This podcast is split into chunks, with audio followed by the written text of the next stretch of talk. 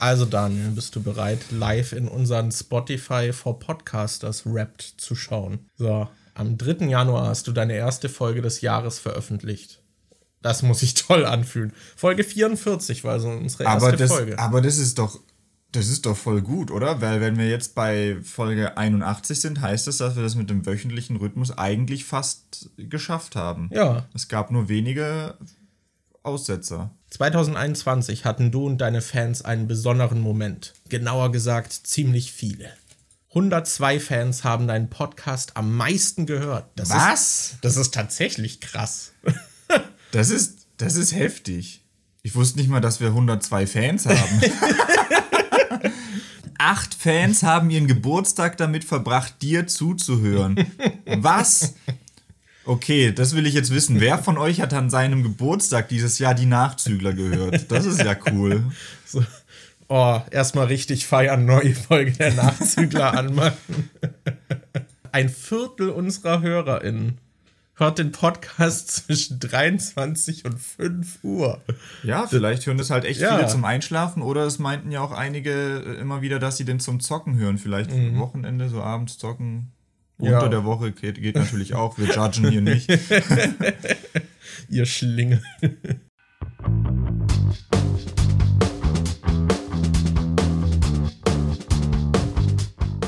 Hallo und herzlich willkommen zu einer neuen Episode der Nachzügler. An meiner Seite sitzt wie jede Woche der gute Daniel, aka Dimon. Hallo. Und meine Name ist Markus, aka MJ. Hi, kennt ihr mich auch noch? Was Du, geht? Ich habe dich gar nicht, fast nicht erkannt mit deinem Bad Hair Day heute. das ist toll, dass wir keine Kamera mehr haben. Äh, Ja, siehst du, so wäre ich Ja. nicht vor die Kamera gesessen. So, ich war nämlich noch nicht duschen und meine Haare sehen dann immer sehr wild aus, sag ich mal. Mhm. anders wild. Wenn, anders wild. Ja, ich weiß auch nicht. Die, die bekommen auch irgendwie, wenn ich schlaf, manchmal ein Volumen, was ich im Tag einfach vermiss, wo ich mich frage, wo das herkommt.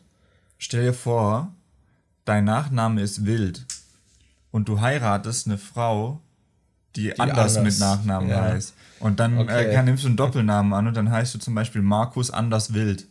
Das ist ja richtig geil. So. Einer meiner Arbeitskollegen heißt mit Nachnamen Herr und der meinte, er hat mal in der Herrenstraße gewohnt. Dann wäre er Herr Herr aus der Herrenstraße. Boah. Wir hatten damals eine Lehrerin, die hieß mit Nachnamen Kleinmann. Und weil es eine Lehrerin ist, hat man sie ja immer mit Frau angesprochen und dann war sie Frau Kleinmann. Das ist auch lustig. Es ist eh voll viele haben irgendwie Mann im Namen, im Ja. Familiennamen. Das finde ich irgendwie voll merkwürdig. Ich habe mich gerade gefragt, weil ich ja zurzeit auch äh, wieder Pokémon spiele.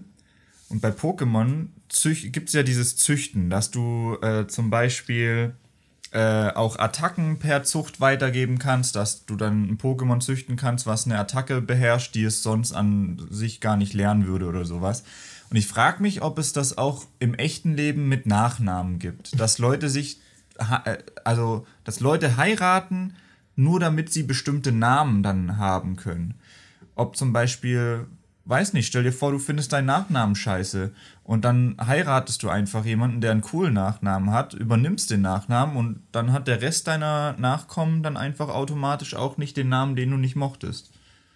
Ich kann mir vorstellen, dass es das vielleicht mit zusätzlicher Motivation gibt, wenn die andere Person auch irgendeine erfolgreiche Familie ist oder so. Ich frage mich, ob es jemanden gibt, der so einen richtig ausgefallenen, ultra coolen Nachnamen hat, der nur wegen seines Nachnamens oder ihres Nachnamens immer wieder gefragt wird, ob man die mal heiraten kann. Immer wieder. So, Jede Woche. Gäbe es einen Nachnamen, bei dem du spontan sagen würdest, dafür würdest du eine Fake-Ehe eingehen, damit du den haben könntest? Pferdeschwanz. Huchelmann. Hochelmann, stimmt, ja, Hochelmann ist ein Top-Contender, würde ich sagen. Klaus, falls du das hörst. Ich wäre bereit. Ja. Was ich mich bei deiner Erwähnung von Pokémon gefragt habe, ist, man, also wenn man Pokémon breedet, braucht man ja entweder von jedem Geschlecht eins oder man kann auch Ditto nehmen. Ja. Ist Ditto so das Succubus der Pokémon-Welt, was sich einfach für das sexuelle Vergnügen an jedes Pokémon anpasst, um aus dem sexuellen Akt Energie zu ziehen. Das könnte sein. das könnte sein. Ich finde, Ditto ist sowieso. Ich finde, da wird nie so wirklich drüber geredet, dass wie abgefuckt es eigentlich ist, dass man Ditto als Wanderhure da in der Pension liegen Ja. lässt und da zig Pokémon reinschickt und dann sagt, ja, jetzt zeugt mal nachfahren hier. Ist Ditto das Flashlight der Pokémon-Welt? Und was, was Das halt, Glory Hole. was halt so beunruhigend ist, ist, Ditto kann sich ja in alles verwandeln, auch in Menschen. Das, Ja. äh, ich frage mich, wenn Wird Ditto auch von Nicht-Pokémon dafür verwendet? Ich glaube, es gab sogar mal eine Pokémon-Folge, wo äh, Team Rocket äh, ein Ditto geschnappt hat und die dann so immer auf ein Zeit, eine Zeitschrift gezeigt haben und dann so, ja, verwandel dich mal darin und dann sollte Ditto sich in die Menschen da drin verwandeln und so. Alter. Aber es war dieses komische Ditto, wo das Gesicht sich nie mit verwandelt Ja. hat, wo das dann immer so ein bisschen derpy aussah. Das ist eigentlich. Alter, in der Pokémon-Welt ist das ja voll die Gefahr. Weiß, wir überlegen hier gerade die ganze Zeit mit, oh, Deepfake, wird es zu gefährlich und so. Und in der Pokémon-Welt kannst du einfach Ditto in einen Präsidenten verwandeln und dann irgendwelche Bullshit-Sachen sagen lassen und dann hast du das als Videoaufnahme oder so. so der Präsident in so eine Rede. Ditto, Ditto. stimmt, man müsste, Man müsste ihn dubben. man müsste, es gibt doch, ähm, boah, wobei Pokémon können ja auch das Sprechen lernen. Also Mauzi hat das ja auch hingekriegt. Und es gibt Ja. welche, die mit Telepathie sprechen können, wie Mewtwo. Vielleicht wäre es möglich. Mew kann auch Wandler einsetzen. Oh. Mew kann sich theoretisch auch verwandeln. Deshalb, ich weiß nicht, ob das. Äh, äh, Also es ist halt äh, im Pokémon-Spiel ein Pokémon, das Wandler lernen kann. Ja. Ich weiß nicht, ob das so an sich in der Pokémon-Lore irgendwie verankert ist, dass Mew sich auch tatsächlich wie Ditto verwandeln kann. Ich meine, in der Lore ist es halt das erste Pokémon, aus dem alle Pokémon entstanden sind, Mhm. oder? Aber womit hat sich Mew fortgesetzt, fortgepflanzt? Das äh, weiß ich nicht. Mit Vielleicht- sich selbst. Es gibt doch, glaube ich, Schnecken, die sich selbst, äh, die sich mit sich selbst fortpflanzen können. Bin ich mir gerade nicht sicher. Interesting. Ja. Ich ich stelle mir ja halt auch die Situation so komisch vor. Stell dir vor, du bist so eins dieser Pokémon, was in der Pension abgesetzt wird. Und dann ist da dieses Ditto. Ist das irgendwie so, ist das so ein mutual thing, dass die beide agreeen? So, hey, du bist doch Ditto, du kannst dich verwandeln.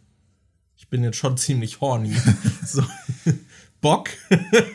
Oder ist das Ditto einfach schon so, ist es das einfach so gewohnt, weil es da eh den ganzen Tag sitzt und dann so, ah, kommt das nächste, ich verwandle mich wieder, lass das einfach hinter uns bringen. Was ich da übrigens noch krasser finde, ist, Kann Ditto Geschlechtskrankheiten übertragen?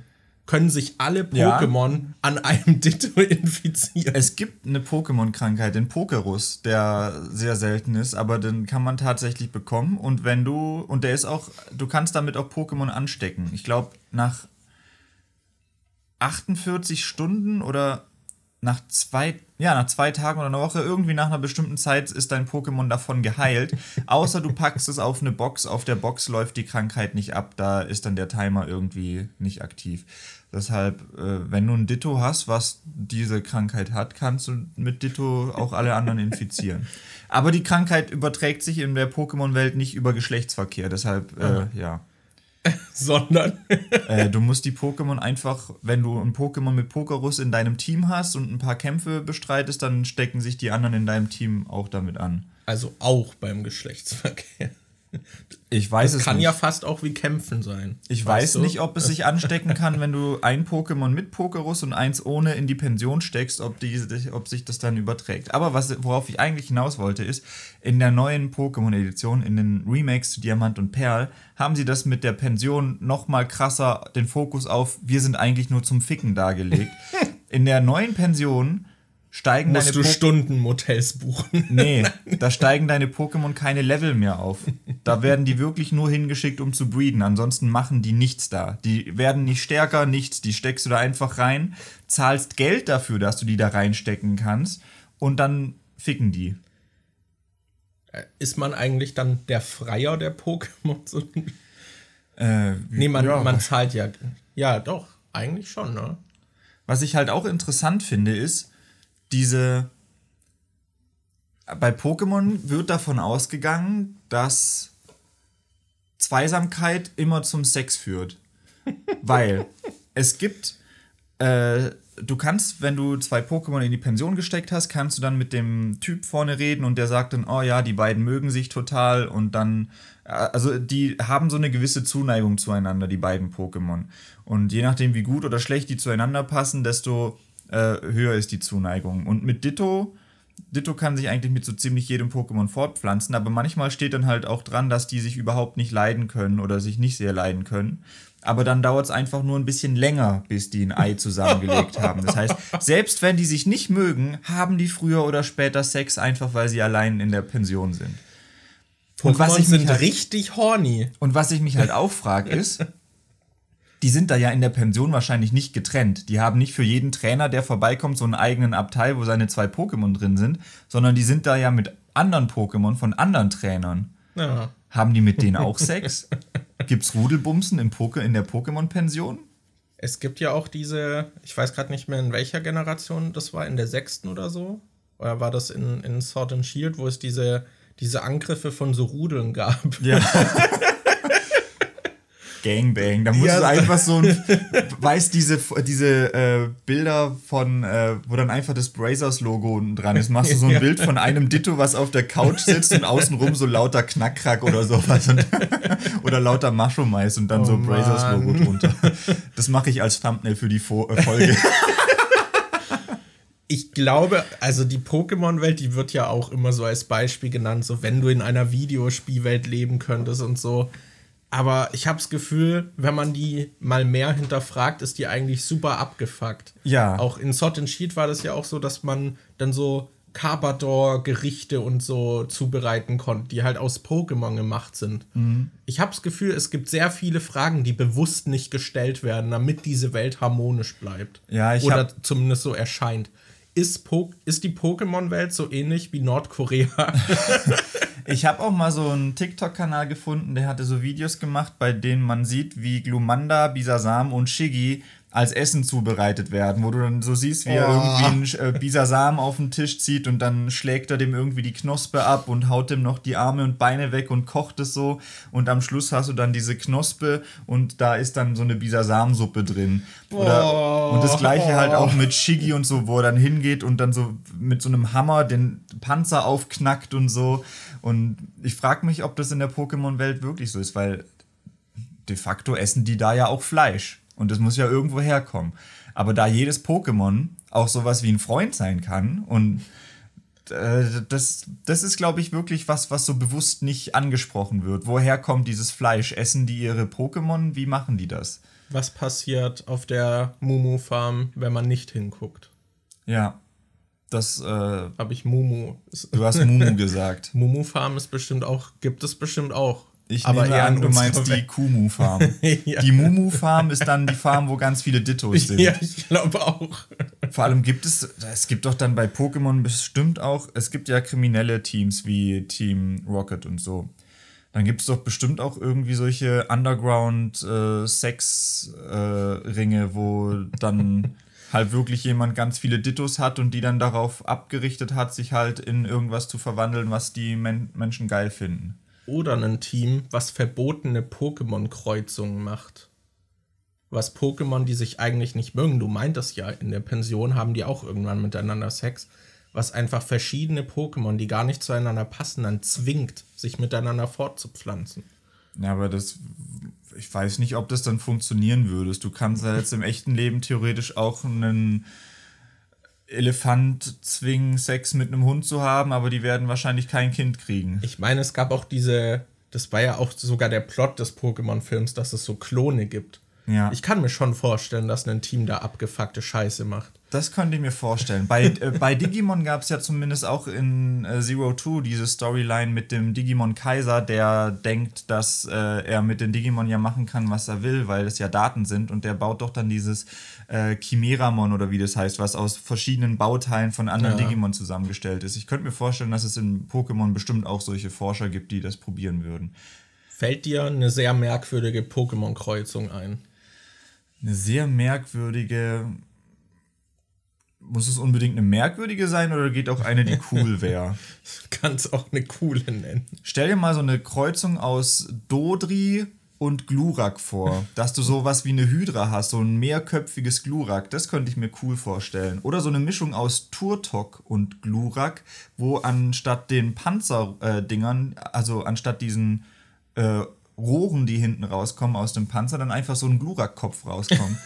Oder so ein, äh, so ein brennender Feuerschwanz von Glurak. Das wäre bestimmt auch lustig. Ich würde, glaube ich, einfach so, es gibt ja diese krassen Badass-Pokémon, ich würde die dann mit irgendwas Süßem kreuzen. Ja. Das würde ich gern sehen. So diese Mischung.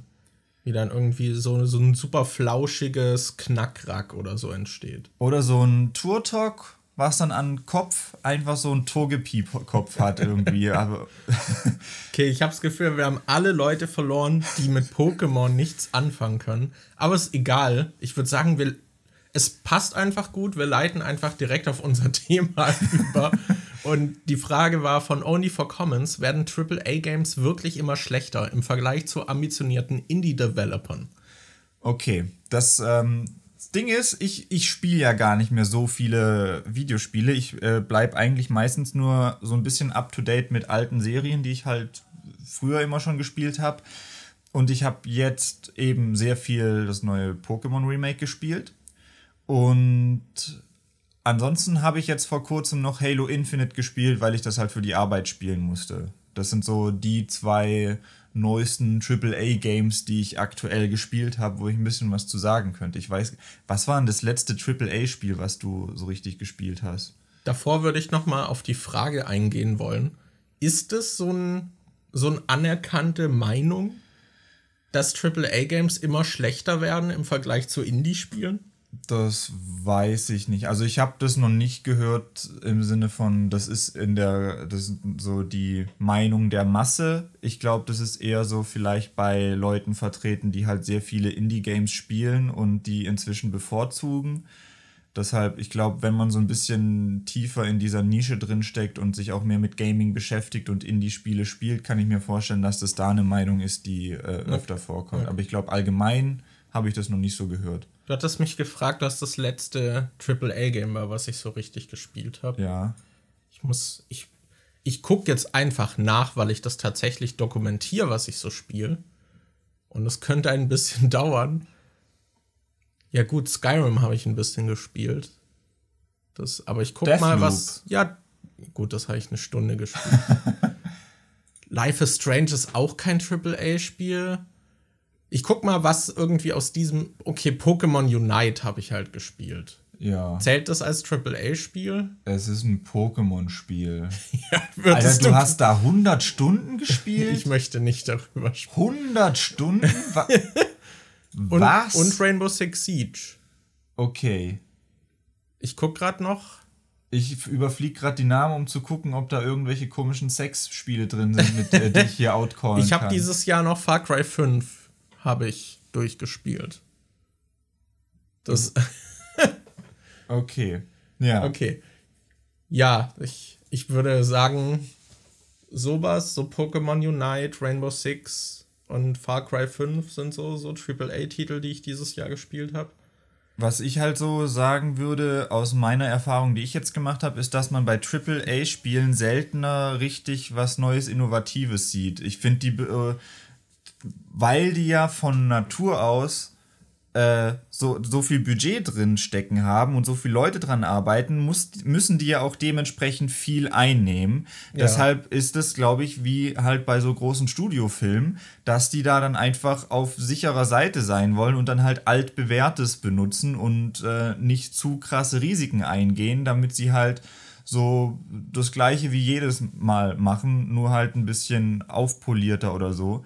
Deshalb, was Innovation angeht, würde ich sagen, ist es bei AAA-Spielen schon eher so, dass die da schlechter werden im Sinne von, es gibt halt nicht oft was richtig, richtig Neues. Ja, es ist halt bewährte Kost. Sie stützen sich auf das, was in den letzten Jahren funktioniert hat, greifen halt irgendwie Trends auf, die sich schon bewährt haben und eventuell entwickeln sie diese ein bisschen weiter, halt mit der Masse an Budget. Aber ja, so was richtig Neues machten AAA-Spiele selten. Zumindest die wirklich großen.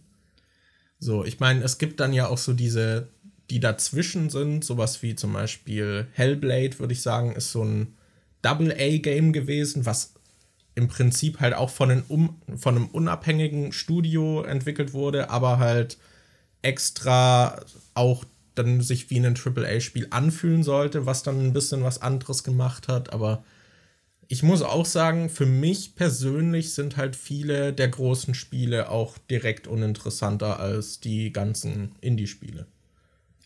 Oder kleinere Titel einfach. Weil die eben, was die gerne machen, ist halt erstmal durch die Begrenzung sich fokussieren. Ich habe das Gefühl, viele dieser großen Spiele wollen dann einfach so eine Masse abdecken an Sachen, um jeden zufriedenzustellen. Und dadurch wird es dann auch so beliebig und manchmal langweilig. Oder du ja. hast halt zig Features drin, die du eigentlich nicht bräuchtest. Und wenn du eben nicht diese Möglichkeit hast, musst du dich irgendwie fokussieren und konzentrierst dich dann auf vielleicht ein, zwei Features, die du dann in dem Spiel halt auf alle möglichen Weisen dann irgendwie erforschst. Was war denn so das letzte AAA-Game, wo du sagen würdest, da warst du überrascht davon, von dem, was dir geboten wurde? Oder das hat dich dir was gegeben, was du davor so noch nicht hattest? Oh, Bei mir kommt gerade irgendwie Last of Us 2 in den Sinn. Ja, ich habe jetzt auch an Last of Us 2 gedacht oder halt Witcher 3. Bei Witcher 3 war es halt wirklich so diese Masse an gut erzählten Nebenquests weil ich das auch bei AAA-Games nicht gewohnt bin, weil es halt gerade diese, die, ich meine, diese ganzen Open-World-Spiele, die sich so ein bisschen auf diese Ubisoft-Formel stützen, haben dann halt oft diese Sachen, wo man abarbeitet, ja. die aber dann nicht mehr diese interessanten Geschichten haben oder dass du so richtig Spaß am Erkunden dieser Welt hast. Und das hatte Witcher 3 für mich halt, zumindest im Sinne der Erzählung. Ich fand auch da die Welt jetzt nicht super geil zum Erkunden aber die Erzählung der Geschichten war halt richtig mhm. cool. Also da habe ich mich halt wirklich über jede Nebenquest so ein bisschen gefreut. Die hatten dann auch, auch so Sammelkram drin, aber sie hatten eben so eine Fülle, die geil war. Und ja, Last of Us 2 wäre mir jetzt auch noch eingefallen, weil das einfach, das ist halt, also da hast du halt auch gemerkt, so, ja, die hatten Kohle, um das halt irgendwie sehr geil zu inszenieren, was sie erzählen mhm. wollten. Und das macht natürlich dann auch mal Spaß. So. Und ich habe, also ich würde auch sagen, dass sie das Geld da halt auch gut eingesetzt haben. So, da hatte man nicht das Gefühl, dass das verschwendet war, auch wenn ich das Spiel dann auch wieder zu lang fand. Ich glaube, da war dann dieses, okay, wir haben diese ganzen Level gebaut. Vielleicht wäre das Spiel besser, wenn wir das ein bisschen einkürzen würden. Aber wir haben so viel Ressourcen da reingesteckt in diese Level, dass wir die jetzt nicht, wir können nicht verargumentieren, die jetzt wieder rauszunehmen. Ja. Ich glaube, das ist bei einem Film bist du viel eher, glaube ich, dazu geneigt, so, oh, im Schnitt, okay, das funktioniert nicht. Dann kürzen wir die Stelle, auch wenn das super aufwendig war, diese Szene zu drehen. Aber in einem Spiel ist es, glaube ich, viel schwerer zu verargumentieren, dass man dann sowas wieder rausnimmt. Vielleicht wäre da auch sowas. Gibt es bei Spielen öfter, ich weiß, dass es sowas gibt, aber gibt es da öfter mal sowas wie ein Director's Cut, bei dem man dann zum Beispiel sagt, okay, das Level oder so, das kann man eigentlich einkürzen oder dass du dann zwei verschiedene Varianten vom Spiel zum Durchspielen hast? Ich glaube nicht. Ich weiß nur, ich glaube hier Death Stranding hieß, glaube ich, Director's Cut mhm. bei der PC-Version, aber ich weiß nicht, ob da tatsächlich so viel geändert wurde. Hm. Aber ja, gut. Ähm, was du meintest mit äh, dieser Ubisoft-Formel auch, das ist halt so das Ding, was ich sagte bei Halo Infinite, so, oh mein Gott. Das halt einfach. Ich habe halt die anderen Halo-Spiele nicht gespielt, deshalb, äh, es gibt bestimmt einiges, was jetzt im Halo-Universum neu ist in Halo Infinite und es davor noch nicht gab, wie den Greifhaken zum Beispiel, habe ich rausgehört, dass es den davor noch nicht gab. Aber ansonsten, alles, was es in dem Spiel gibt, habe ich halt woanders schon mal gesehen. Also so wirklich alles. Du kannst so Propagandatürme zerstören, wie bei Assassin's Creed oder Red Faction oder äh, zig anderen Spielen. Ja. Kannst du halt Propagandatürme zerstören. Du kannst äh, Vorposten einnehmen. Und wenn du die Vorposten eingenommen hast, also du musst hingehen, alle Gegner töten und dann so ein Terminal aktivieren und der Vorposten zählt dann als eingenommen und dann werden um den herum solche Points of Interest auf der Karte freigeschalten, die dann halt auch wieder so Zeug sind wie, okay, hier ist ein Spartankern zu finden und dann gehst du hin und da sind ein paar Gegner, dann machst du die platt, kriegst diesen Spartankern und kannst dir davon Upgrades für deinen Anzug äh, äh, holen. Oder oh, hier ist ein Distress Call von einer unserer Truppen. Dann gehst du da hin und dann sind da halt, ist da halt ein Trupp von dir und du musst dem helfen gegen einen Angriff von Gegnern. Das ist halt alles immer irgendwie das Gleiche. Das ist halt so lame einfach. Äh, so, ich weiß nicht, so, wenn man das schon zu oft gesehen hat, dann reizt mich das auch einfach nicht mehr. Deshalb ähm, ein bisschen mehr Abwechslung würde ich mir da schon wünschen. Gleichzeitig bin ich aber auch so einer, ich, ich probiere kaum Indie-Games, weil ich habe bei Indie-Games immer so ein bisschen Angst, dass es gibt halt so viele, dass ich mir auch gleichzeitig denke, Indie-Games sind in meinem Kopf so ein bisschen in der Horrorfilm-Schublade, weißt du? Weil Horrorfilme waren auch immer so, dass die relativ billig zu produzieren waren und deshalb gab es da total viele von und richtig viele davon sind halt einfach ultra schlecht und schäbig.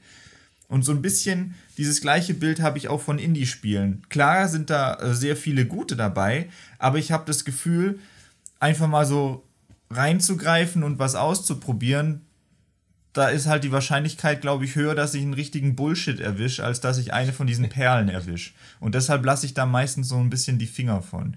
Ich meine, ich könnte mir vorher zwar angucken, welche Indie-Spiele wohl gut sein sollen und dann gezielt die spielen, aber irgendwie äh, nagt es so an meinem, an meinem inneren äh, Gefühl von, ich will aber auch selber was rausfinden. So, ich lasse mir doch jetzt nicht von den anderen sagen, was gut ist und was ich spielen soll und was nicht. wow. Ja, deshalb weiß nicht, Indie-Spiele probiere ich irgendwie nicht so oft. Hm. Ich war, also ich probiere gerne Indie-Spiele aus. Äh, auch, aber spielst du dann auch oft welche, wo du dann nachträglich sagst, boah, das ist irgendwie richtig scheiße oder wo du schnell merkst, so, nee, das ist gar nichts für mich? ich kuratiere natürlich schon ein bisschen im Vorfeld aus. Also, wenn ich mir die Steam-Page von einem Spiel angucke und denke, mhm. boah, sieht das scheiße aus, dann werde ich es halt nicht spielen. Also, es muss halt schon irgendwas haben, was mein Interesse irgendwie catcht, aber so an sich, also ich probiere oft Dinge aus, die ich vielversprechend finde und dann denke ich so, ja, aber jetzt nicht so geil. So, man kann dann ja auch jederzeit aufhören. Und gerade bei Indie-Spielen ist es halt auch so, dass sie dann auch nicht so teuer sind. Und gerade wenn die mal, also ich habe so viele, die ich dann irgendwie auf der Wunschliste habe und dann ist das mal im Sale so, weil ich noch nicht so komplett überzeugt war, es zu holen direkt.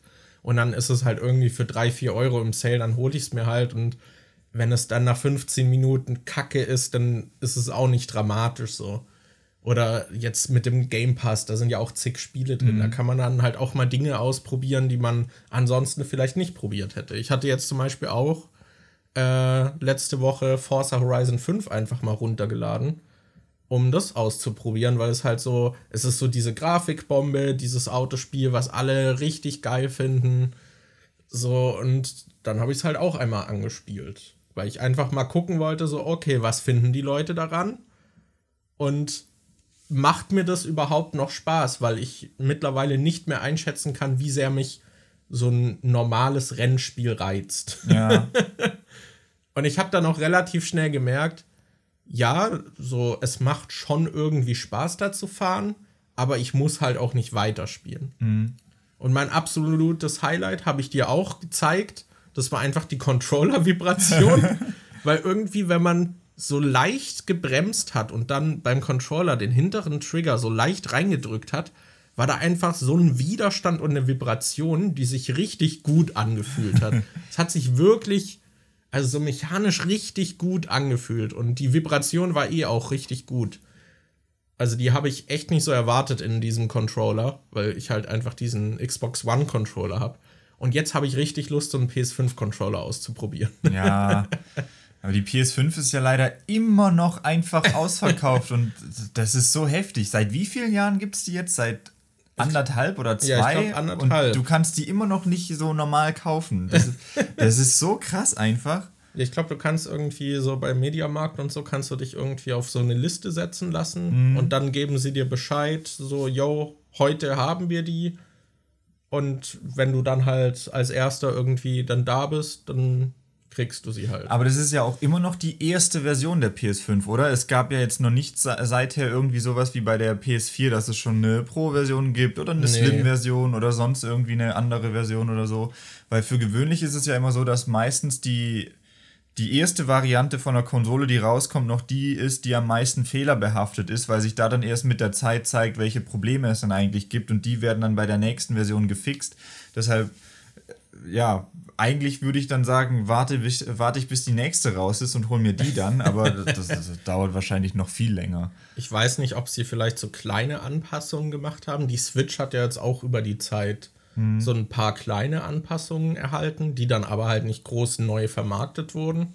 Vielleicht haben sie auch sowas gemacht, dass irgendwelche Sachen ausgetauscht wurden, Boah. aber ich war gestern beim Mediamarkt und da hatten sie alle drei Switch-Varianten, die es gibt, so an einer Station ausgestellt, oh. dass du die so Side by Side hattest und spielen konntest. Oh also nein, hast du die OLED in die Hand genommen und willst sie jetzt haben? Also, ähm, ich habe ehrlich gesagt gar nicht so den großen Unterschied von der äh, Farbqualität jetzt irgendwie wahrgenommen, aber dieser größere Bildschirm ist halt schon geil.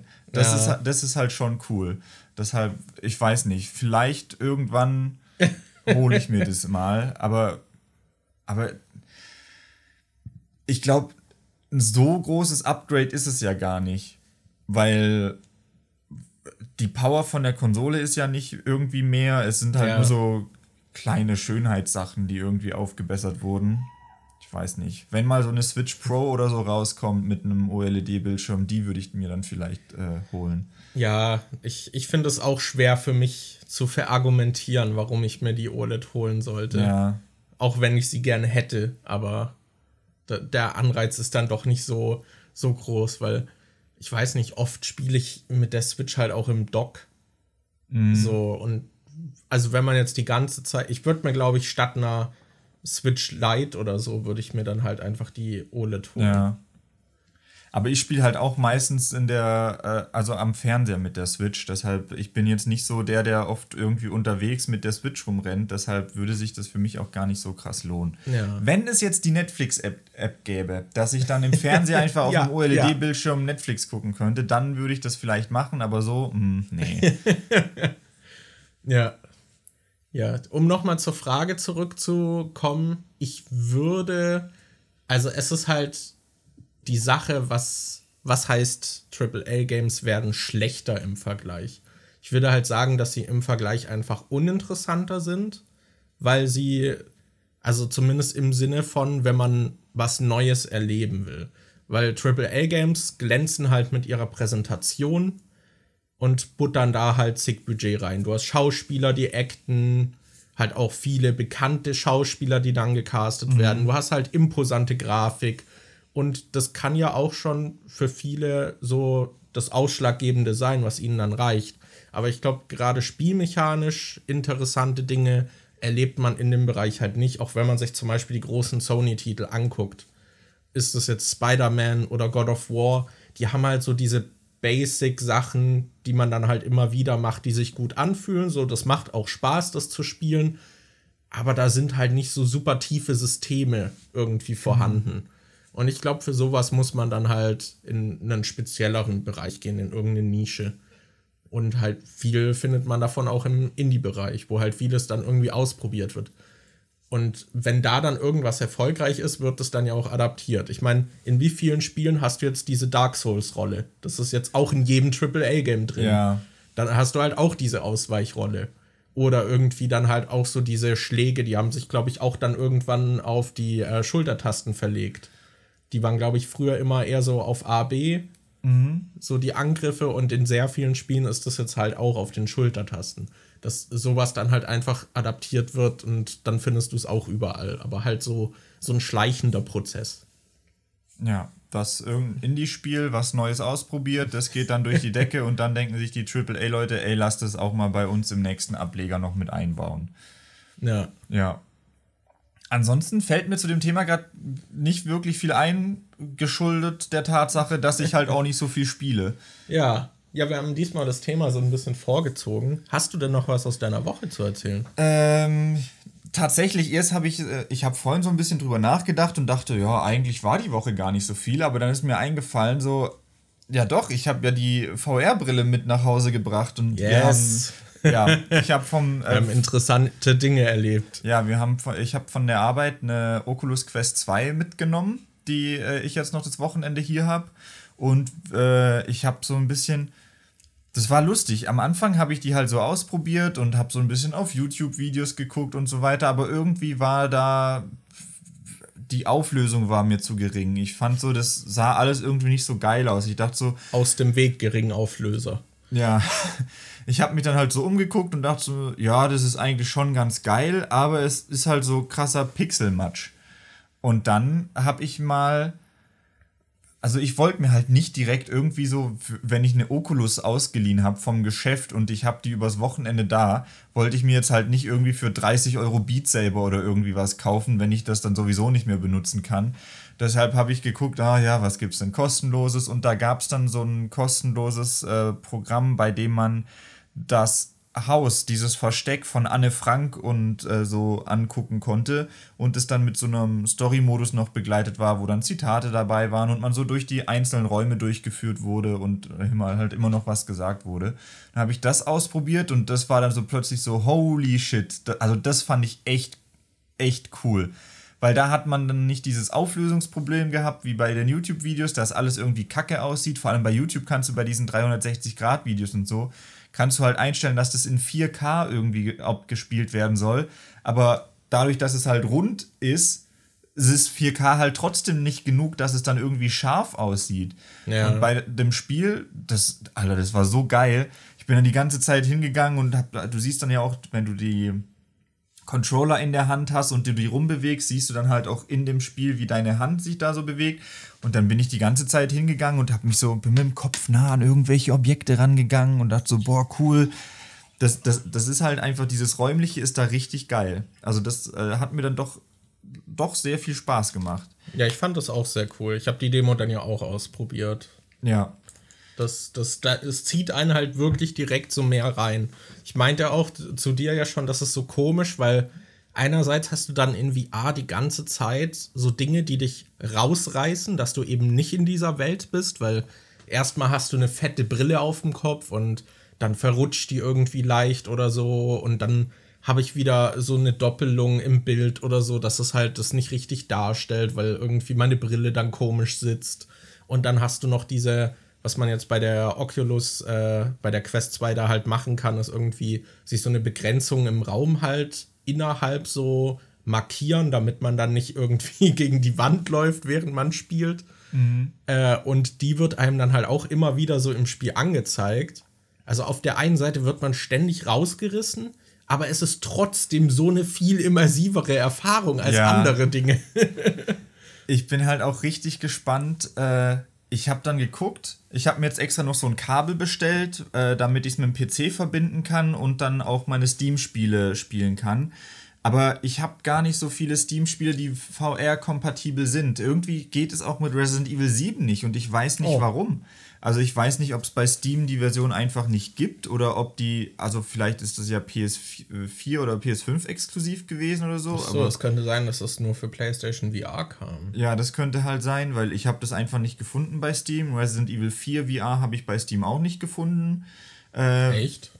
Ja, und oh. Steam hat extra so eine Bibliothek, wo du nach VR-Spielen suchen kannst, mhm. aber da war jetzt nichts irgendwie so ultra großes. Also Half-Life Alex ist halt dabei. Aber das wollte ich mir jetzt auch nicht kaufen, wenn ich die Brille nur ausgeliehen habe. Ja. Ich habe halt jetzt erstmal geguckt, welche Spiele, die ich schon habe, VR-Unterstützung haben. Und da wäre halt dieses Dagon oder so dabei, dieses HP Lovecraft-Spiel, mhm. was mich jetzt aber nicht so krass interessiert. Dann gibt es noch Subnautica, da müsste ich aber mit einem Controller spielen. Das könnte man aber theoretisch machen.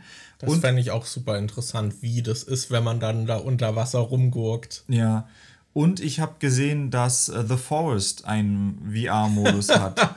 Das, äh, das habe ich mir jetzt schon runtergeladen und wollte ich dann vielleicht noch ausprobieren und gucken, wie das dann ist. Da wie ist denn das? Outlast hat doch auch irgendwie so einen VR-Modus, oder? Das weiß ich nicht. Äh, ich habe gesehen, dass äh, Layers of 4 hat, glaube ich, einen VR-Modus. Es gibt auf jeden das Fall. Das auch alles nur Horrorspiele sind. Ich will doch kein fucking Horrorspiel in VR. Ja, aber ich finde, gerade dafür bietet sich das ja super an. Ja, aber nicht für mich. ich frage mich dann halt auch, wie, ob ich dann wirklich äh, Horrorspiele so viel schlimmer finde, wenn ich sie in VR spiele. Weil, weiß nicht, ich habe kurz das Ende von diesem Dagon-Spiel äh, gespielt und da war dann irgendwie so eine Tür, an der es gerumpelt hat und dann ging die so ein bisschen auf und da kam eine Hand durch, aber das war jetzt nicht irgendwie so, oh krass, ich bin jetzt da und da kommt gleich ein Monster und ich bin, äh, ich habe halt trotzdem mental diesen Abstand von wegen, ja, das ist jetzt halt okay. halt gerade da war dann eher die Faszination, hat der Angst äh, so ein bisschen den Raum weggenommen. Dass, ich, okay. dass es eher war so, oh ja, cool, ich kann mich hier umsehen und so. Und das war jetzt nicht so, boah, scheiße, Monster macht mich platt. ich weiß, ich stelle mir das schon irgendwie schlimm vor, weil du, ich weiß nicht, du hast halt diese Distanz zum Bildschirm nicht mehr. Wenn irgendwas ist, kannst du nicht einfach so weggucken, sondern du bist dann trotzdem in dieser Situation viel mehr so mittendrin. Und ich weiß nicht, wenn du dir jetzt nicht ständig die Brille dann vom Kopf reißt, kommst du dann eben halt auch nicht raus. So Oder du drückst halt Pause. Ja. Ja. Also ich stelle es mir schon irgendwie schlimmer vor. Gerade wenn dann Jumpscares, für die ich eh super anfällig bin, dann in VR passieren, das stelle ich mir schon richtig unangenehm mhm. vor. Fall dann einfach um. ich könnte mir vorstellen, dass vielleicht solche Spiele wie ähm ich weiß nicht, ob es das wirklich gibt, aber so VR-Spiele, da finde ich immer so ein bisschen komisch, wenn es was ist, wo rumgelaufen wird, mhm. weil man dann immer so, es fühlt sich dann an, als würde man schweben. Das ist dann immer so ein bisschen äh, komisch. Aber ich weiß noch bei der Gamescom, als wir mal die äh, Oculus äh, ausprobiert haben, da gab es so ein Spiel, das ich ausprobiert habe, was so ein Jump'n'Run-Spiel oder so war. Und du hast dann wie beim einem 3D-Mario von oben so die Map gesehen, mhm. aber warst dann in einer Ecke davon und hast dann also dreidimensional das Ganze gesehen und konntest dann die Figur durch diese Welt durchsteuern. Dann warst du nicht in der Sicht der Figur, sondern als würdest du von oben auf sie herabgucken ja. und sie da durchsteuern. Sowas könnte ich mir schon eher vorstellen, dass äh, sowas vielleicht auch ganz äh, cool sein könnte. Und ja, ich hatte auch mal noch was in der Richtung so angespielt, wo dann auch so durch so ein, also auch so von oben durch so ein Level gelaufen wurde, aber das konnte man dann auch noch drehen und dann hatte mhm. man noch so andere Perspektiven. Und dann ist die, äh, die Spielfigur zum Beispiel aus so Ruinen irgendwie hochgelaufen und dann konnte ich die halt so drehen und dann auf der anderen Seite schauen, wie ich dann durchlaufen ah. muss und so. Das fand ich auch cool. Und dann, man konnte sich durch VR dann halt auch so drüber beugen. Das ist dann mhm. schon irgendwie cool. Das ist wie so ein Miniatur irgendwie Spiel dann ist. Was ich mir sonst so auch gut vorstellen könnte, ist so ein Rennspiel, wo du halt sowieso stationär in einem ja. Auto oder so bist und dann, wenn du dann vielleicht noch so ein Sim-Racing-Set zu Hause hast mit einem richtigen Stuhl und einem Lenkrad vorne dran, kann ich mir vorstellen, dass das in VR halt richtig geil ja. ist, weil die Sitze können dann ja auch so ein bisschen das Rumpeln emulieren und so. Das ist bestimmt richtig nice mit einer VR-Brille. Ich glaube, deswegen würde Subnautica auch ganz gut funktionieren, weil da bist du, glaube ich, entweder in äh, in diesen Booten drin, wo du dann eh sitzt, oder du schwimmst halt, wo du eh schwebst. Ja. So, ich glaube, das zieht einen dann da weniger stark raus. Mhm. Oder du musst halt selbst währenddessen schwimmen. Spider-Man 5. Bestimmt angenehm. Dieses Spider-Man-Spiel in VR. Kriegst dann einfach das Kotzen, wenn du die ganze Zeit durch die Stadt durchschwingst. ah! Ah!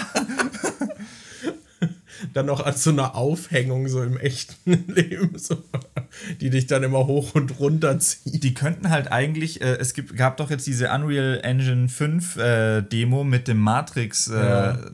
Und so. Da so ein VR-Erlebnis draus zu machen, dass du irgendwie in VR in der Matrix bist, das wäre bestimmt und auch Sex richtig geil. mit Keanu Reeves hast. Alter, ich würde das Weil er damit okay machen. ist, ja, ich Instant. Auch. Also wäre ich sowas von dabei. Also Keanu, falls du das hörst. Nein.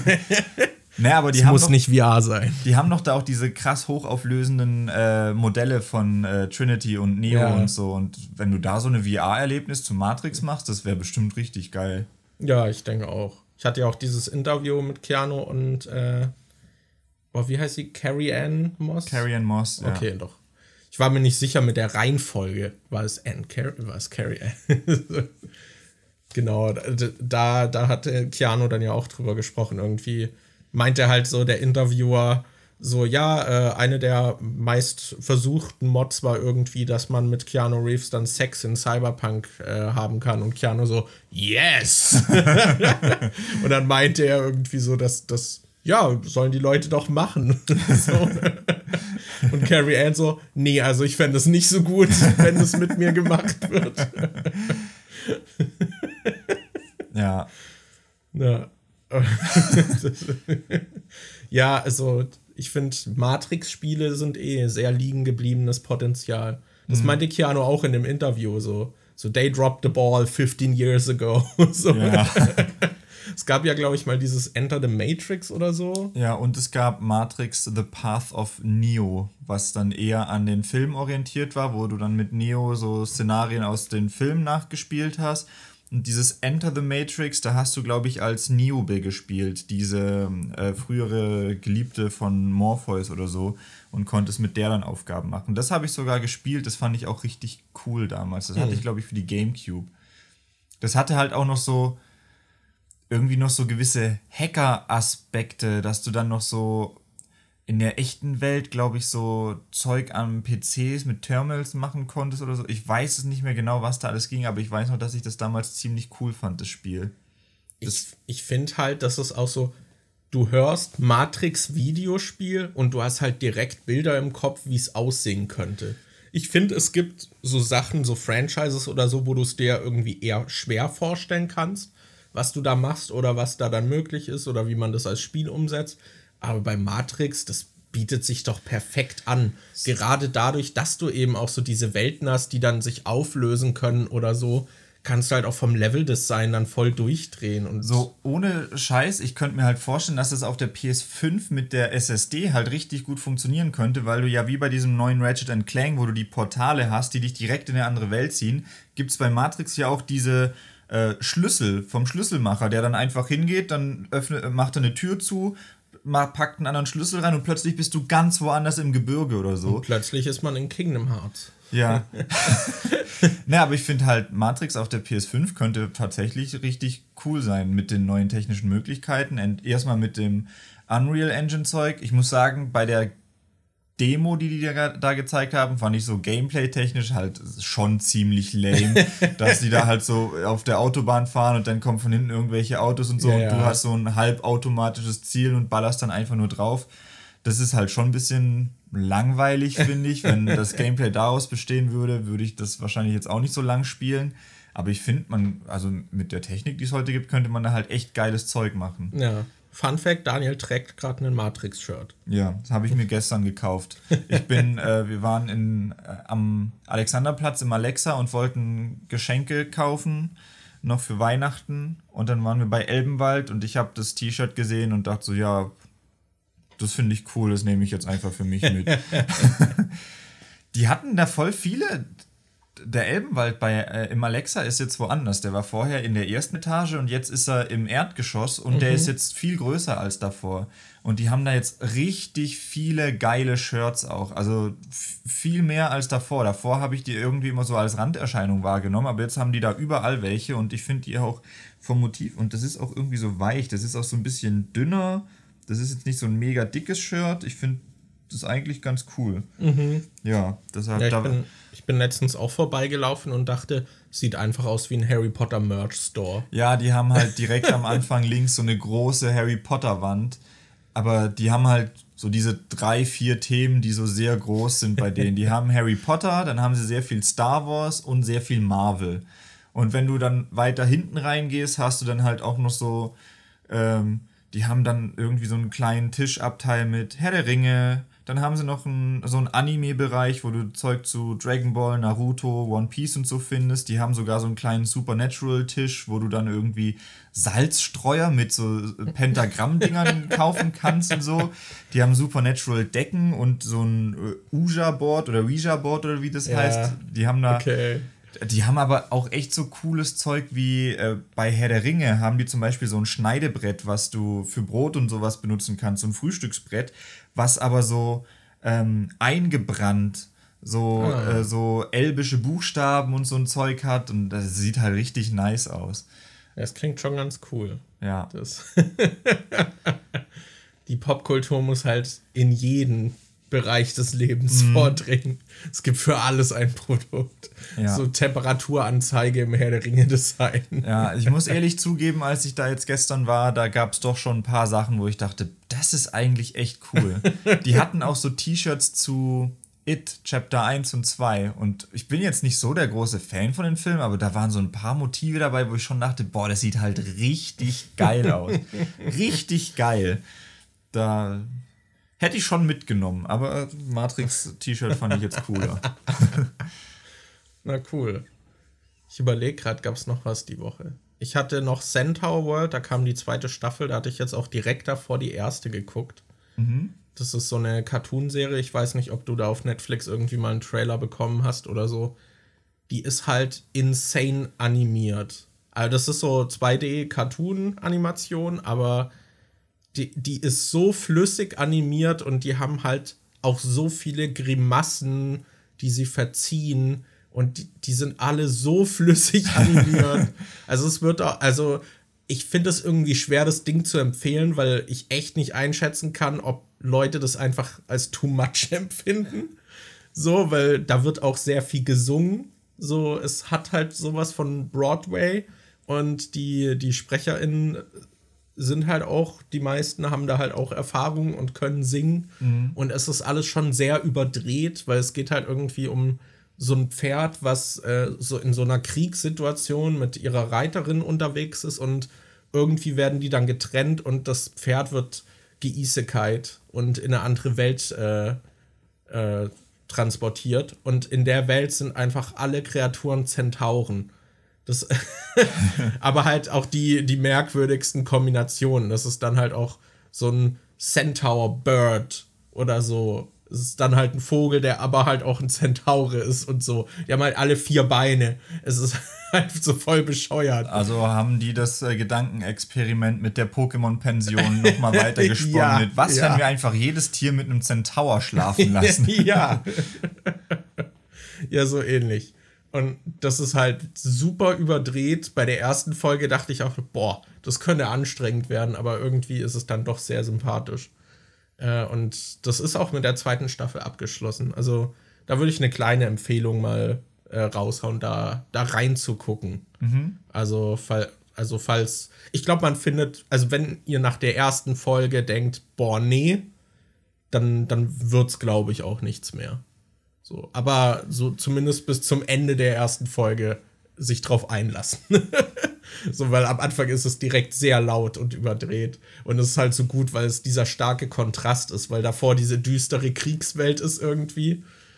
Und dann hast du halt diese bunte Fantasiewelt. Aber ja, da, hat doch sehr Spaß gemacht. Ja, das, das wollte ich noch erwähnen. Oh, ich habe noch die Woche in den neuen Podcast von Florentin und Nils reingehört. Ähm, die haben jetzt Oh Gott, die Mischung. ich wusste nicht, dass die einen Podcast haben, aber bei der Mischung denke ich mir direkt so, ergibt Sinn, könnte aber auch super anstrengend Wir werden. haben einen Podcast, der heißt Multiversum. Und da geht es darum, dass es verschiedene äh, Universen gibt. Und die eine Konstante in jedem Universum ist, dass Nils und Florentin einen Podcast zusammen haben. Und jede Folge von Multiversum ist eine random Folge aus einem der Podcasts, den die halt in dem jeweiligen Universum haben. Die erste Folge heißt dann zum Beispiel, ich denke also Teppich. Und da geht es, und das ist dann im Prinzip die 39. Nee, die 93. Folge von äh, Florentins und Nils äh, Teppich-Podcast. In dem Universum arbeiten die nämlich in einem Teppichgeschäft und die reden dann eine ganze Stunde über Teppiche und haben dann sich auch so Segmente überlegt, wo sie dann Fanpost vorlesen, wo die dann irgendwie so, ah, ich habe das französische Pendant zu auf dem Teppich bleiben gefunden und dann lesen die das irgendwie vor und so, ja, wörtlich übersetzt heißt es dann im Französischen auf den Fliesen bleiben. Und dann so, hm, das passt jetzt aber eigentlich nicht so gut zu unserem Podcast, weil die Fliesen sind ja der natürliche Feind vom Teppich und so. Dann irgendwie in einer Folge geht es darum, dass ähm, da haben sie, äh, ich das glaube, die dritte Folge, da haben Nils und Florentin einen Podcast über eine Vampir-Filmreihe, die es aber in Wirklichkeit bei uns gar nicht gibt. Ja. Das heißt, die haben einen Podcast über eine fiktionale Vampirfilmserie, die sie sich selber ausgedacht haben und reden da eine Stunde drüber. Das In ist einer- schon gut. ja, und in einer Folge, die heißt Und die Folgen sind dann auch immer so eine Stunde die lang. sind dann immer so eine Stunde lang und das ist so eine Mischung aus, die haben sich da was überlegt und improvisieren einfach die ganze Zeit. Eine Folge heißt irgendwie Godcast. Da geht es dann darum, dass die irgendwie Gottheiten sind in dieser Welt, in der sie leben oder so. Aber dann gibt es Lügen und Intrigen im Pantheon und die reden darüber im Podcast. Keine Ahnung. Also da ist halt jede Folge so ein komplett anderes Thema mit einem, äh, ja, da, da, ich habe aber bisher nur in die erste reingehört, aber ich war überrascht, wie unterhaltsam das tatsächlich war, denen zuzuhören, wie sie über Teppiche reden. Okay, das klingt wie etwas, was ich bei der Arbeit mal nebenher anmachen kann. Das klingt nach unterhaltsamem Quatsch. Ja. So, ja, das, das, das kann man mal machen. Ja, das ist es auch auf jeden Fall. Da muss ich auch noch dran denken. Ich habe auch äh, die Woche noch Middleditch and Schwartz geguckt auf Netflix. Da gibt es drei Folgen und das ist halt im Prinzip Impro-Theater von den beiden. So, die sind halt auf der Bühne, fangen, also Anfang der Folge fragen sie dann irgendjemanden aus dem Publikum so, was bei denen gerade so abgeht. Und dann springen sie da halt irgendwie drauf an und nehmen das dann als Inspiration für ihre Improvisation. Und das fand ich schon sehr unterhaltsam. Also das war echt cool, weil die beiden halt wirklich auch so ein komödiantisches Talent haben und dann halt direkt immer was draus machen können, was einfach lustig ist. Aber sie sind sich dann auch nicht zu schade irgendwie, dass sie dann halt manchmal selbst irgendwie lachen müssen oder einfach die Namen vergessen haben, die sie sich jetzt so spontan ausgedacht haben und dann bei den Personen durcheinander kommen oder so. Und einer meinte, also einmal meinte der eine so, das ist mir gerade zu real. Können wir irgendwie mei- meiner Figur noch äh, eine Eigenschaft geben, die sie von mir abgrenzt? Ja, da muss ich auch noch reingucken. Ich finde, solche Comedy-Sachen sind auch immer sowas, was man gut nebenher laufen lassen ja. kann. ja, ja, das fand ich dann doch sehr unterhaltsam. Hatten sie zum Beispiel irgendwie eine Person war dann halt besonders klein und dann ist der andere immer so, wenn er mit der gesprochen hat, auf so einen Stuhl gestanden und so. Das war dann schon sehr witzig. Ja. Das. Ansonsten habe ich die Woche viel gearbeitet. Du auch? Na, ich hatte tatsächlich einen Ausgleichstag. Ich hatte ein langes Wochenende, weil ich die Woche davor ja so viel Überstunden gemacht habe. Und an sich waren die Woche, hatte ich auch nicht so viele Aufgaben. Deshalb bei mir war es eigentlich relativ chillig die Woche. Und nächste Woche ist ja dann auch schon die letzte Arbeitswoche des Jahres für mich. Da habe ich äh, Oh. vier Tage Arbeit, Montag, Dienstag, Mittwoch, Donnerstag und ab Freitag ist dann für dieses Jahr Ende bei mir. Ja, geil. Hätte Ja. ich auch gerne. Ach Mann. ja, das ist bei mir leider nicht drin. Du musst zwischen den Feiertagen arbeiten. Ja, also ich habe zwei Urlaubstage dieses Jahr und das ist der kommende Montag und Silvester. Weil Silvester hatte ich einfach keinen Bock, dann abends um 20 Uhr mit der Bahn bei dem Gebiet zurückzufahren. Ja. Weil Silvester in Berlin ist wild. Ja, bei Das uns war es halt, ich hatte Glück, ich hatte vier Urlaubstage für dieses Jahr, die ich noch nehmen konnte. Und äh, es war noch nicht sicher, wie es mit Heiligabend und Silvester aussieht, weil die ja beide an einem Freitag sind. Und äh, dann hat der Chef aber gesagt, ey yo, dieses Jahr machen wir Heiligabend und Silvester einfach frei. Und dann mussten wir dafür keine Urlaubstage Ah. benutzen. Und dann konnte ich die vier halt perfekt für die Woche vor Silvester nehmen. Okay. Ja. Musst du dann auch am 24.? Ja. Ja. Aber da dürfen wir wohl ein bisschen früher gehen. Nice. Irgendwie so 16 Uhr oder so. Ah. Äh, Da, wo andere Leute aufhören zu arbeiten, darf ich dann gehen. Mache ich dann Mittagspause um, um 15 Uhr. Ja. Wollen wir noch eine Schnellfrage machen? ja, das können wir tun. Schnellfrage. So, ich gucke gerade, ob irgendwas dabei ist, was hier dazu passen würde zu dem, worüber wir heute geredet haben. Wir haben. Vor allem, da sind Fragen dabei, die wir beim letzten Mal schon hatten, aber Oh ja. vergessen haben, sie rauszumachen. Das stimmt. Ich würde Sammlerstück oder Staubfänger nehmen. Okay. Von Cork Hunter, weil wir haben auch so ein bisschen über, über hier Elbenwald und so Merch gesprochen Ja. und über Videospiele. So Sammlerstück oder Staubfänger. ähm, Ich meine, wenn man in deine Regale auch so in deinen Videos mal in den Hintergrund guckt, ist da ja schon viel Zeug. Ja, aber ich glaube, das meiste davon sind halt tatsächlich einfach nur DVD, äh, also DVD ist nicht so viel, so SD-Qualität. Also das meiste sind halt irgendwie Blu-rays oder Spiele oder Bücher. So richtig viel Sammelkram wie Figuren oder sowas habe ich gar nicht. Ähm, deshalb. Aber das ist bei mir auch immer so was, wo ich drüber nachdenke, so eigentlich ist es schon cool, aber es steht dann irgendwie nur rum. Und das ist immer so ein bisschen schade. Also ich finde, bei dir ist es, sieht es halt eigentlich ganz cool aus, weil du die so an der Wand hast, wo sie mhm. auch nicht wirklich stören. Ich finde, das kann man halt mal einrichten, dass es gut aussieht und dann kann man es auch einfach stehen lassen. Ich finde, das ist eigentlich cool.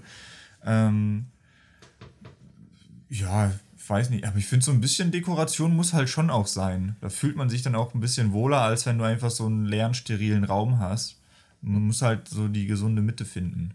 Ja, ich habe ja auch bei mir, ich hatte ja früher auch vollere Regale und habe dann mhm. mal so ein bisschen aussortiert und reduziert und ich weiß nicht, bei mir war es halt so, wenn man dann irgendwie so viel von was hat und dann packt man einfach alles davon ins Regal, dann finde ich, gehen die einzelnen Elemente so unter. Ja. Und ich finde, es ist dann auch so ein, so ein bisschen so zu Schaustellen seines Überkonsums, so was irgendwie, ich weiß nicht, ich finde, es hat auch so einen Beigeschmack. ich finde zum Beispiel so hässlich die, ich sehe das total oft, dass irgendwelche Leute dann im Hintergrund von ihren Videos diese Funko-Pop-Figuren haben, aber nicht einfach nur zwei, drei solche Funko-Pop-Figuren, sondern die haben die noch unausgepackt in den Boxen und haben dann irgendwie 50 von diesen äh, Funko-Pop-Figuren einfach, äh, die haben eine Wand aus Funko-Pop-Boxen und dann denkst du so, what, hä? Ja, ich finde, es fühlt sich dann halt an, als wäre man in so einem Lager von irgendeinem so Store. Ja, genau. So, und das finde ich ist kein gemütlich heimisches Gefühl. So, wenn ich mir eine Figur hole, dann will ich die auspacken und benutzen irgendwie so. Und das sind ja oft dann auch Fans, die es dann aber trotzdem wegen dem Wert halt nicht auspacken. Ja. Aber ich frage, also ich stelle mir da halt immer die Frage, hole ich mir das jetzt als, als Finanzanlage irgendwie oder hole ich es mir, weil ich Spaß daran haben will? Und dann entscheide ich mich halt dazwischen. Klar, es gibt Dinge, die kann man dann halt trotzdem auch gut behandeln und dann haben die noch irgendeinen Wert, falls man sie irgendwann verkaufen will. Aber ja. generell würde ich halt erstmal entscheiden, was von den beiden Dingen ich tun möchte. Ich bin da, was das angeht, auch sehr mit meinem Video-Hintergrund unzufrieden. Ich benutze den eigentlich hauptsächlich, weil das halt irgendwie am besten passt von dem, was ich habe, aber eigentlich hätte ich da auch gern was Schlichteres. Ich finde mhm. zum Beispiel den Videohintergrund, den David Hein beim Film ABC hat und so eigentlich mhm. ganz cool. So eine dunkle Wand als Hintergrund, irgendwie links in der, äh, also ist so eine Ecke, an der linken Wand irgendwie zwei, drei solche Poster, Leinwände irgendwie so und auf der rechten Seite hat er ja einfach nur dieses Regal, wo so ein paar Filmutensilien und sowas stehen.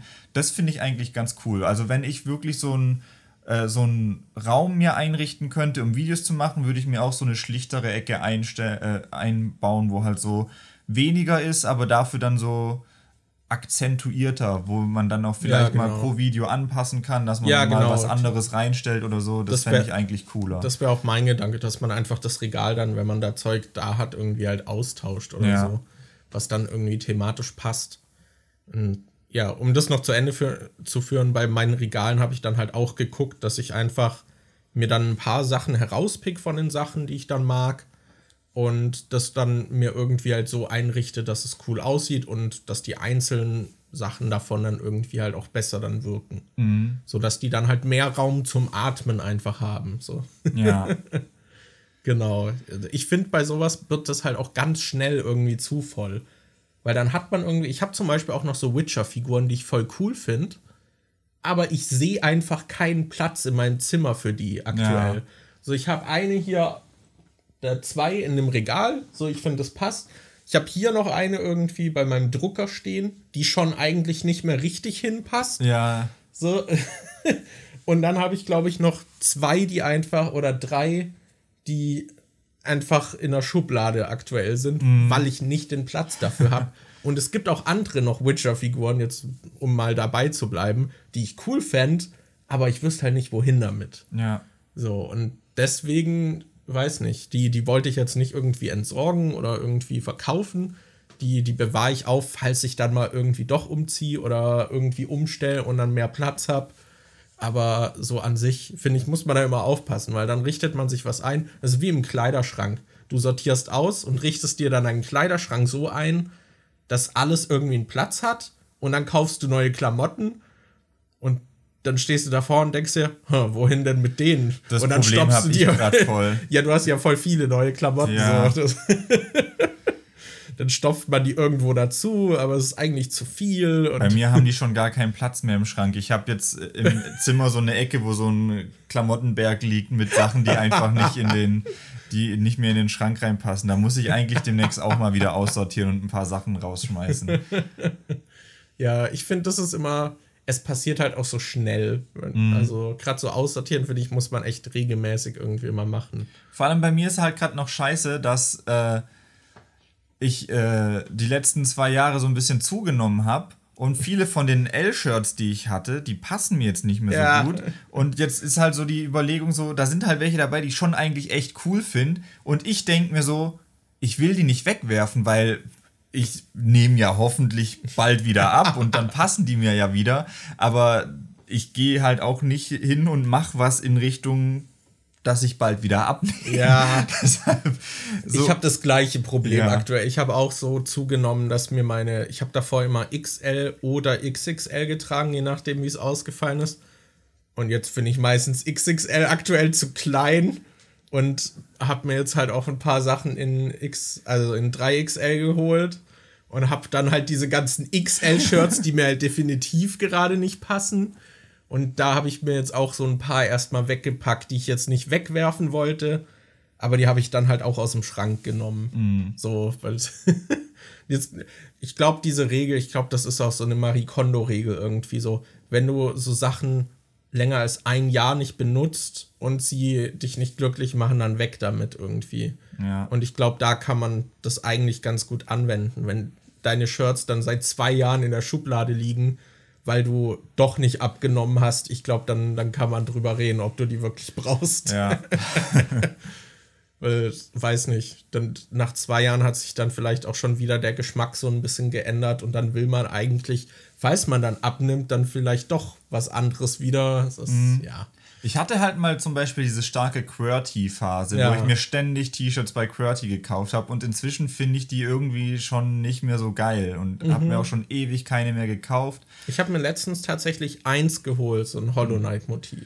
Und ich dachte so, ja, okay, vielleicht bin ich auch einfach allgemein aus dieser Nerd-Shirt-Phase raus. Aber da habe ich jetzt gestern bei Elbenwald gemerkt, so, nee. finde die schon noch geil. Ich finde nur diese QWERTYs nicht mehr so geil. Deshalb, bei Elbenwald dachte ich gestern halt echt, oh fuck, wenn der nächste Gehalt kommt, ich sehe schon kommen, dass ich da hingehe und mir noch so ein Venom-Shirt hole und mir noch so anderes. Die hatten da halt echt richtig viel cooles Zeug. Deshalb, äh, ja, ich glaube, ich bin doch noch nicht aus dieser Nerd-Shirt-Phase raus. Nur QWERTY vielleicht. Vielleicht sortiere ich davon ein paar aus.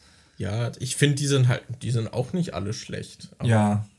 Das sind halt, ich habe auch ein paar, die halt nicht so geil sind irgendwie. Mhm oder die dann schon so verwaschen sind oder wo die Motive dann schon so leicht verblasst oder so leicht bröckeln. Ja. Das gibt es dann ja auch, wenn einfach so diese Aufdrucke dann nicht mehr halten. Das kann dann schon mal weg. Naja. Okay. Aber das war eine tolle Schnellfrage, haben wir sehr ja, ausführlich das, jetzt beantwortet. Das war ist echt so. Es war die letzten Male immer so, oder? Dass wir dann so eine Schnellfrage hatten, über die wir richtig lang reden. Sollen wir noch eine schnelle nehmen? Okay. Lieblingssorte Chips, nicht die Marke, von Picti. Oh, Lieblings. Ich mag die Balsamico-Essig-Chips oder die Meersalz-Chips mit Pfeffer dran. Von keiner Marke. So ja. ja, ja, die, die Sorte finde ich auch geil. So von der Art von Chips, was hast du da am liebsten? Es gibt ja Stapelchips, geriffelte, diese ähm, Kesselchips. An sich mag ich geriffelte Chips sehr gerne, aber ich glaube, die beiden Sorten, die ich jetzt gerade als Beispiel, wobei gesalzene Chips gibt es auch geriffelt, aber ich habe noch nie geriffelte Balsamico-Chips gesehen. Deshalb, äh, ja, entweder Kessel oder äh, Riffel. Ja, bei mir kommt das auch immer drauf. Also ich finde halt, alles kann irgendwie auch geil sein. Ich habe auch ganz gern einfach mal so Stapelchips. Ja, das Einzige, was ich überhaupt nicht mag, sind Erdnussflips oder allgemein solche Puffer-Dinger. Die mag ich nicht so den kann ich auch was abgewinnen, aber bei denen bin ich seltener in der Stimmung für die. Auf die mhm. habe ich seltener Lust. So. Ich weiß, früher hatten wir auch immer so Flips da. Meine Mutter hat die halt geliebt und wir hatten die immer da. Aber ich weiß auch so, so bei Partys bleiben immer die Flips übrig. Ja. Und trotzdem, das weiß man halt und trotzdem bringt immer jemand welche mit. Ja, weil man denkt ja auch, ja, gibt ja Leute, die die mögen. Flips sind bei mir äh, halt wirklich was, die esse ich nur, wenn ich irgendwie schon äh, viel getrunken habe oder so und dann irgendwie so der, der, der Brand kommt und ich denke, boah, jetzt muss ich irgendwie was essen oder jetzt muss ich was snacken und dann oh, Flips sind da, ja, okay, dann esse ich die halt. Aber sonst sind die nicht meine Chips of Choice. Ja, ich mag geriffelte sehr. Ich würde, glaube ich, ich glaube, so von der Form her sind geriffelte meine Lieblinge. Aber so Kessel können auch richtig geil sein. Mhm.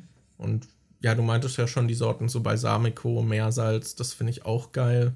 Ich mag aber auch so, so schärfere Sorten ab und an.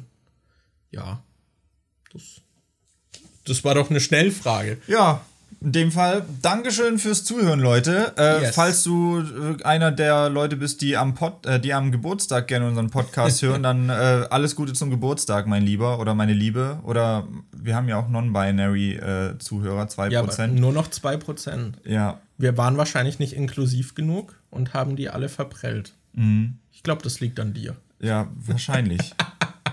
Probably. Es tut mir leid. Ich wünsche euch auch allen einen guten Geburtstag. Und was würdet ihr allein in einem Raum mit Ditto machen? Schreibt uns in die Kommentare, was ihr, wenn ihr ein Ditto hättet, äh, worin, in was sollte es sich verwandeln? Ich weiß, die meisten von euch werden jetzt sagen, oh, in Markus und Daniel, damit ich äh, den live hier zuhören kann oder so. Stell dir vor, du hast zwei Dittos und eins verwandelt sich in dich, eins in mich und dann lässt du auf Spotify unseren Podcast laufen und die beiden äh, äh, äh, tun dann so, als würden sie uns spielen und äh, lippensynchron dann den Podcast mitreden. Ja, das war auch mein erster Gedanke bei zwei Dittos. Ja. Bis zum nächsten Mal. Ciao.